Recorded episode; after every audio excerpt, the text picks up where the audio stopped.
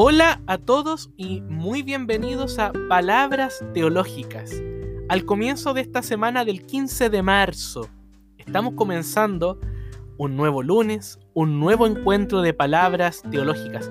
Soy Juan Pablo Espinosa Arce y para mí es un gusto, como siempre, volver a reencontrarme con todos ustedes, a pesar de la distancia, a pesar de la tecnología, de alguna manera estas palabras que van surgiendo como un eco, como una resonancia de nuestro tiempo, van también permitiendo que nos encontremos. Para mí es un gusto encontrarme con ustedes. Les cuento que hoy, lunes 15 de marzo, he vuelto a trabajar. Volví a hacer mis clases de teología con mis estudiantes, pensando la experiencia de Dios, buscando en los testimonios bíblicos, teológicos, filosóficos, de qué manera la experiencia religiosa, aquello que está tan profundo y está tan marcado en el ser humano, se va desplegando. También quisiera, queridos amigos y amigas, dedicar estas palabras teológicas a Paulina, a mi compañera, en este día 15 de marzo, un día tan especial para nosotros. Vaya para ella también estas palabras teológicas. También les recuerdo, queridos amigos y amigas que pueden escuchar palabras teológicas en Spotify, buscando el nombre de nuestro canal de podcast, Palabras Teológicas, podrán encontrar todos los episodios que hemos podido realizar. Y hoy, en el cual rematamos y finalizamos la mística desértica. Hoy día tenemos la tercera parte de este compendio podríamos decir, este proceso, este itinerario desértico que hemos vivido y hemos conversado a propósito de la cuaresma. Hagamos un resumen de lo que llevamos hasta aquí. El origen de la mística desértica fue pensar de qué manera la experiencia del pueblo de Israel en el desierto constituye un modelo espiritual, humano, social, eclesial, para vivir el desierto de la cuaresma. El desierto, hemos dicho con Joseph María Esquirol, está en una parte y en muchas partes. No es solo el desierto físico, sino que es también el desierto interior, el desierto de la espiritualidad, el desierto de la vida. Y en ese desierto de la vida hemos conocido gracias a André Neger, este filósofo franco-judío, el valor del quizás, el valor de la inseguridad, de la incertidumbre y del fracaso. Andrés Neger lo indica muy claramente, el fracaso en la perspectiva judía es un elemento fundamental al momento de comprender de qué manera el pueblo de Israel representa una experiencia concreta de este encuentro. Hoy vamos a proponer ejemplos concretos de la mística desértica ¿Quiénes son ellos? Los padres y las madres del desierto. Personalmente, y desde hace un tiempo, he venido leyendo y buscando elementos para pensar la mística en cuanto nota característica del ser humano. Hemos dicho en otras palabras teológicas con Raymond Panikar que el ser humano es un animal místico. Otro autor muy interesante, Vladimir Losky, un ortodoxo ruso que vivió mucho tiempo en Francia, donde hizo su teología, donde hizo su escuela, en el Instituto de San Sergio de la Iglesia Ortodoxa en París, nos dice que la mística no es solo un patrimonio de los místicos, eso es muy interesante, hay que quitar esa mala comprensión, diríamos, de que lo místico es solo patrimonio de unos pocos. No, todos tenemos la puerta abierta a los místicos y experimentar la mística. De hecho, Vladimir Losky indica que hablar de mística significa pensar, comillas, la experiencia personal de los misterios divinos. La experiencia personal de los misterios divinos. La experiencia que tenemos con Dios. Esos son los misterios divinos. Y ahí ya estamos encontrando mística. Cada vez que nosotros hacemos experiencia de Dios, nos adentramos por esta puerta llamada la mística. Y en otro momento, Losky afirma, comillas, La experiencia mística es la fructificación personal del contenido de la fe común. Hasta ahí la cita. ¿Esto qué quiere decir? Lo que creemos es algo que debemos vivirlo en cuanto proceso de crecimiento, de una maduración o de una interiorización. Con ello, podríamos decir que la mística desértica podría formularse como aquella capacidad que tenemos de aprender a vivir con las herramientas que tenemos a nuestro alcance, con las posibilidades que se nos brinda en medio de tantas imposibilidades. Y en esto quisiera recuperar e invitarles a conocer a ustedes también una figura y una propuesta siempre actual de mística desértica, los padres y las madres del desierto. En ellos, la iglesia reconoce un auténtico modelo de vida espiritual, consciente de los límites y muy atento a las posibilidades de renovación que el, que el desierto regala. ¿Quiénes son los padres y las madres del desierto? Les comparto una definición que Henry Nowen, un gran maestro de la espiritualidad de nuestro tiempo, nos ofrece. Dice, fueron hombres y mujeres que huyeron de las convulsiones y manipulaciones de su sociedad, hambrienta de poder, a fin de luchar contra los demonios y encontrar al Dios del amor en el desierto.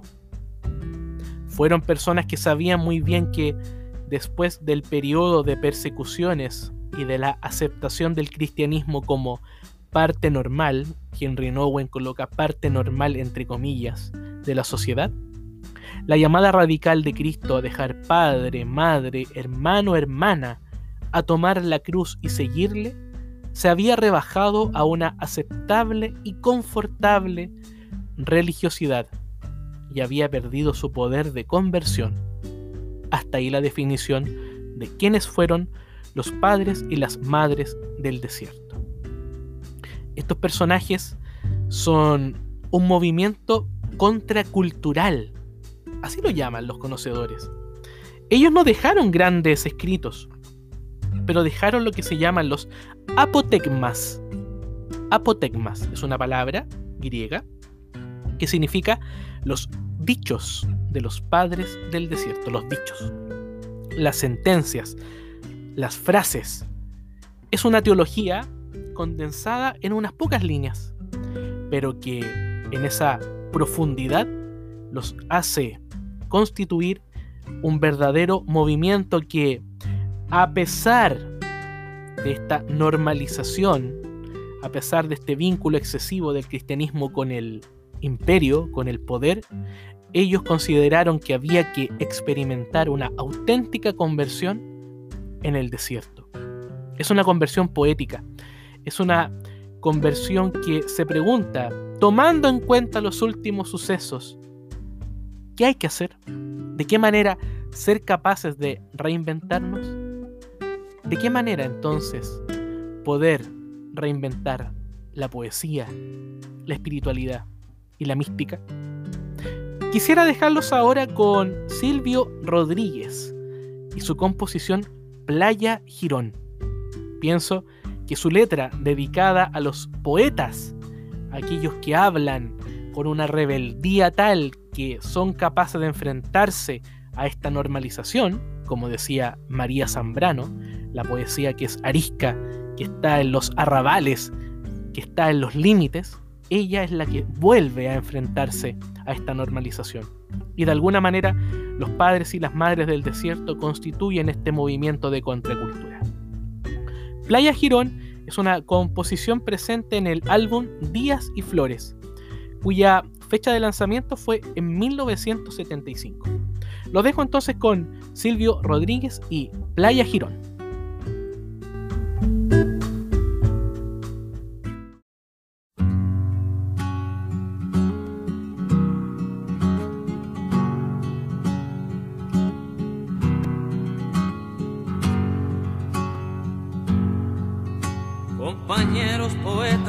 tomando en cuenta los últimos sucesos, en la poesía quisiera preguntar,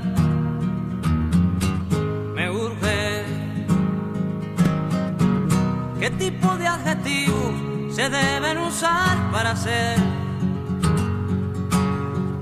el poema de un barco sin que se haga sentimental? Fuera de la barca evidente panfleto, si debo usar palabras como flota cubana de pesca y playa Girón.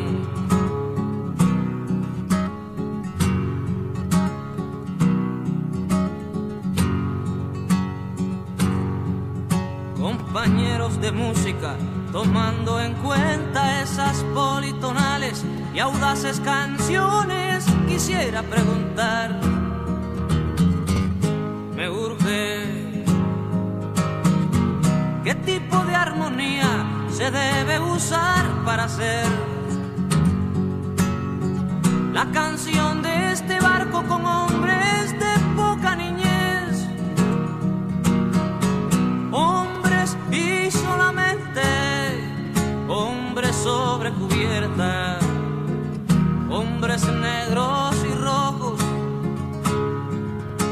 azules, los hombres que pueblan el playa Girón.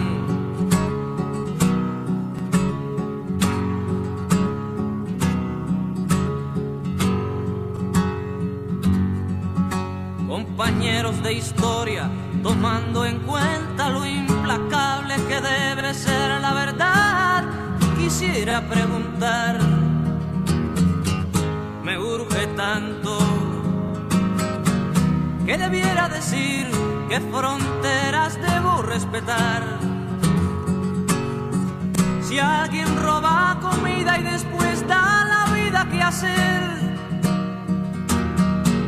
¿hasta dónde debemos practicar las verdades? ¿Hasta dónde sabemos que escriban la historia, su historia,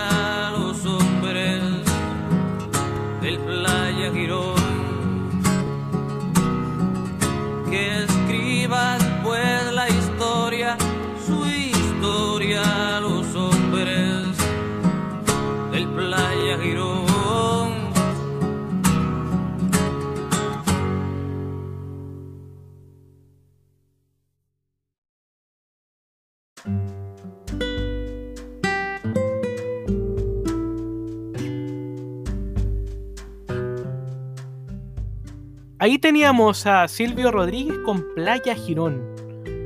Compañeros poetas, tomando en cuenta los últimos sucesos en la poesía, quisiera preguntar, me urge, ¿qué tipo de adjetivos se deben usar para hacer el poema de un barco sin que se haga sentimental, fuera de la vanguardia o evidente panfleto?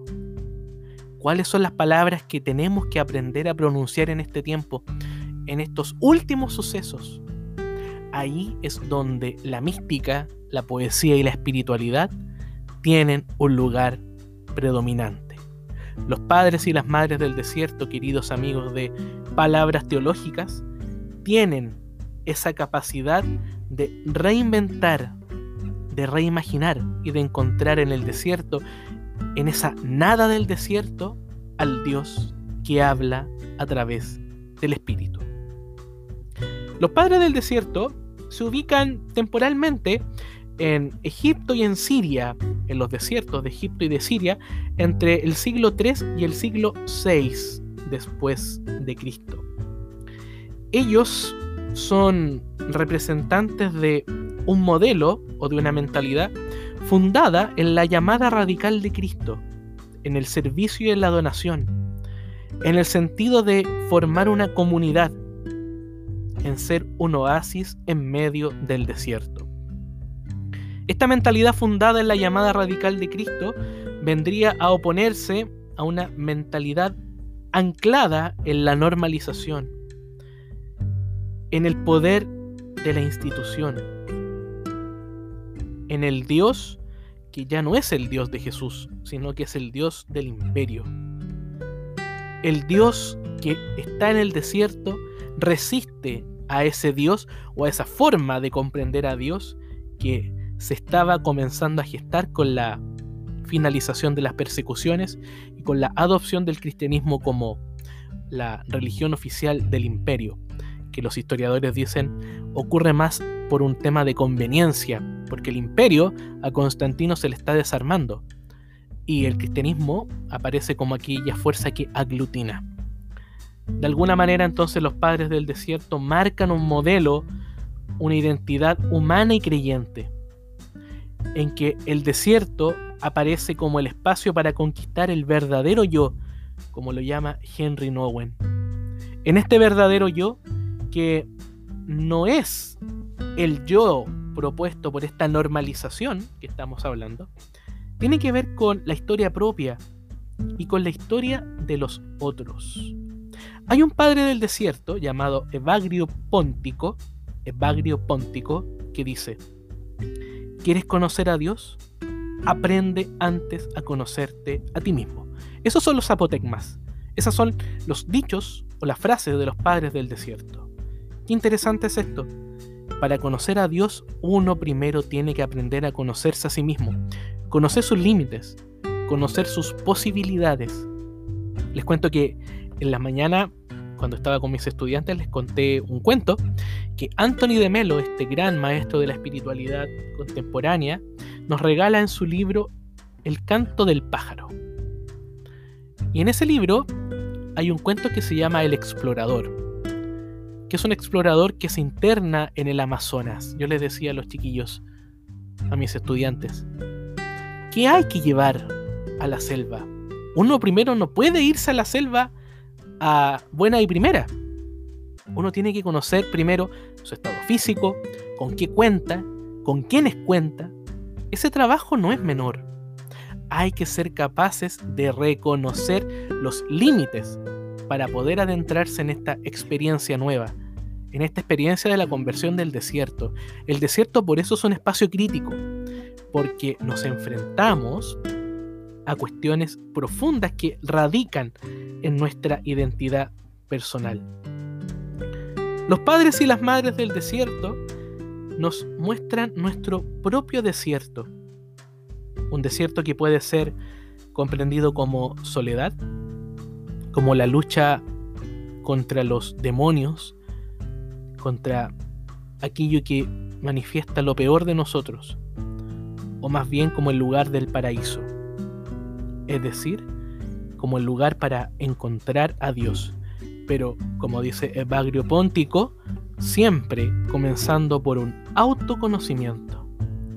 Les quiero compartir algunos apotegmas, así como el de Evagrio Póntico, de los padres del desierto. Abba Poemen decía a Abba Pior que cada día comenzaba de nuevo. Esos son los apotegmas. Breves. Otro dice, decía Abba Isaías. Abba es el eh, concepto arameo hebreo para decir padre. Abba es padre. Cristo hablaba de Dios como su Abba, como su papito, su papá. Y están las Amá, que son las madres. Decía Abba Isaías. Cuando alguien quiere devolver mal por mal, es capaz de herir la conciencia de su hermano, incluso con una simple inclinación de cabeza. Otro apotegma.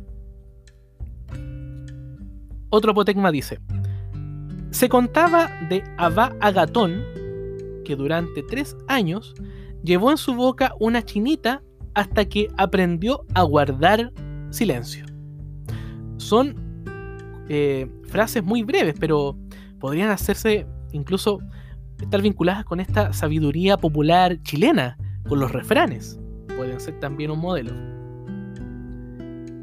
Un penúltimo apotegma.